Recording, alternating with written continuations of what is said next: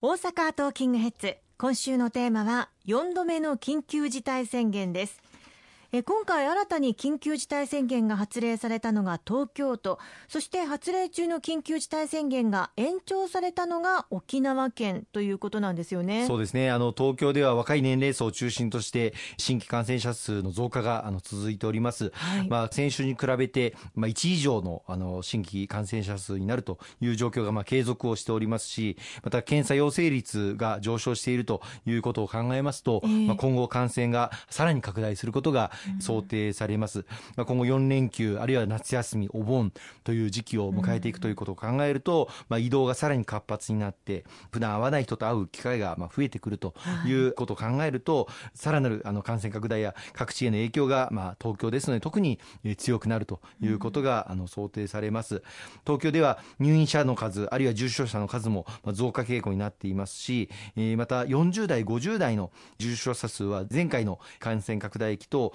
同水準にすでになっているということを考えますと、はい、今回、まあ、緊急事態宣言、まあ、4度目の発令になったということをどうかご理解をいただきたいというふうに思います。一方あの沖縄ですけれども、はい、まあ、緊急事態宣言が続いてきたおかげで新規感染者数はまあ減少してきているんですが、うん、その減少速度が最近鈍化をしてきているという状況になります。また医療提供体制もまあ改善がなされてきておりますけれども引き続き重症病床では厳しい状況が続いているということから緊急事態宣言、まあ、沖縄については延長させていただくということになりました。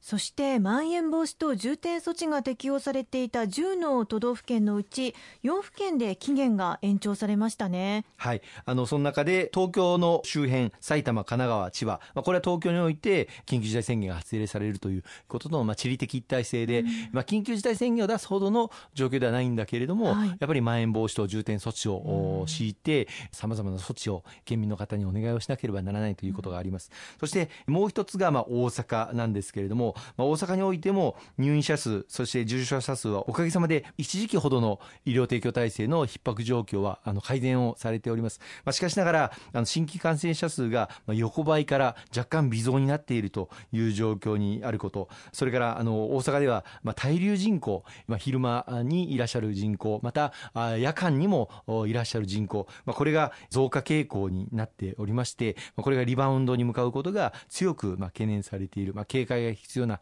状況ということもある。また変異株のこれからの乗り換えということがさらに一層進んでいくことも懸念されております、まあ、そうした中で大阪においてもう少しですねワクチンの接種が高齢者の方々に行き渡るまで警戒を続けたいということもあって、えー、まん延防止等重点措置を延長させていただくということになりました。しかしあの近畿の他の府県、えー、京都府また兵庫県においてはあもうまん延防止等重点措置を解除してもいいだろうという判断になったということをご理解をいただければと思います。今回は大阪京都そしてえー、兵庫で対応が分かれたということですね。そうですね。あのこれまでまあ近畿の大阪、京都、兵庫はまあ地理的体制ということで、まあ同じような体制を取ってきたんです。で大阪においてもまん延防止等重点措置を解除してもいいのではないかというようなあの見方も一部の専門家の方々の中にはありました。これは評価が分かれるところではあるんですけれども、まあ大阪においてやはり新規感染者数の増加傾向があることはまあ事実ですので、緩めすぎない方がいいだろうという最終的に判断になったということです。そしてえ新たな期限は8月22日ということですから、まあ、夏休みもありますしこの期間の人流を減らすということが目的なんですよね。そうですね。あの先ほども申し上げました通りこれからあの連休もあります。それから夏休みお盆という、まあ、人が動く時期でもありますので、まあ、警戒をぜひとも続けていただきたいと、まあ、特にあのお酒を提供している飲食店においてはもう本当に多大なご負担をまたおかけすることになるんですけれども、うん、種類の提供は時までにしていただき、また営業時間についても8時までということでご協力をお願いしたいというふうに思っております。まあ、あの東京におきましては解除からたった3週間での再発令となってしまったことを考えるとやはり、まあ、あの東京を起点に感染拡大は起こらないようにしていかなくてはいけないそんな強いことから、まあ、今回の緊急事態宣言になったということなんですよね。そうですね。東京が、まあ、なんといっても人口が最も多いあの都道府県でありますしそれからあの先ほど、まあ、あのありました通りあり変異株あの、まあ、デルタ株が、はい、あの東京での置き換わりが、まあ、最も進んでいるということからあリバウンドが一番警戒されてているところでもあります。まあ、幸いにして医療提供体制はまだ比較的あの余裕がある状況ですけれども、この段階で緊急事態宣言ということを打たせていただいて、これ以上の爆発的な拡大に結びつけないようにしていかなければいけないというタイミングで緊急事態宣言を発令させていただいたということです。何としてもこれを最後の緊急事態宣言にしていきたいというふうに思いますね。ということは、まあ、東京と他の県との人流を減らすことで東京から拡散させないための緊急事態宣言だと考えていいということですか？そうですね。夏休みお盆になりますとあの東京から里帰りで全国各地に、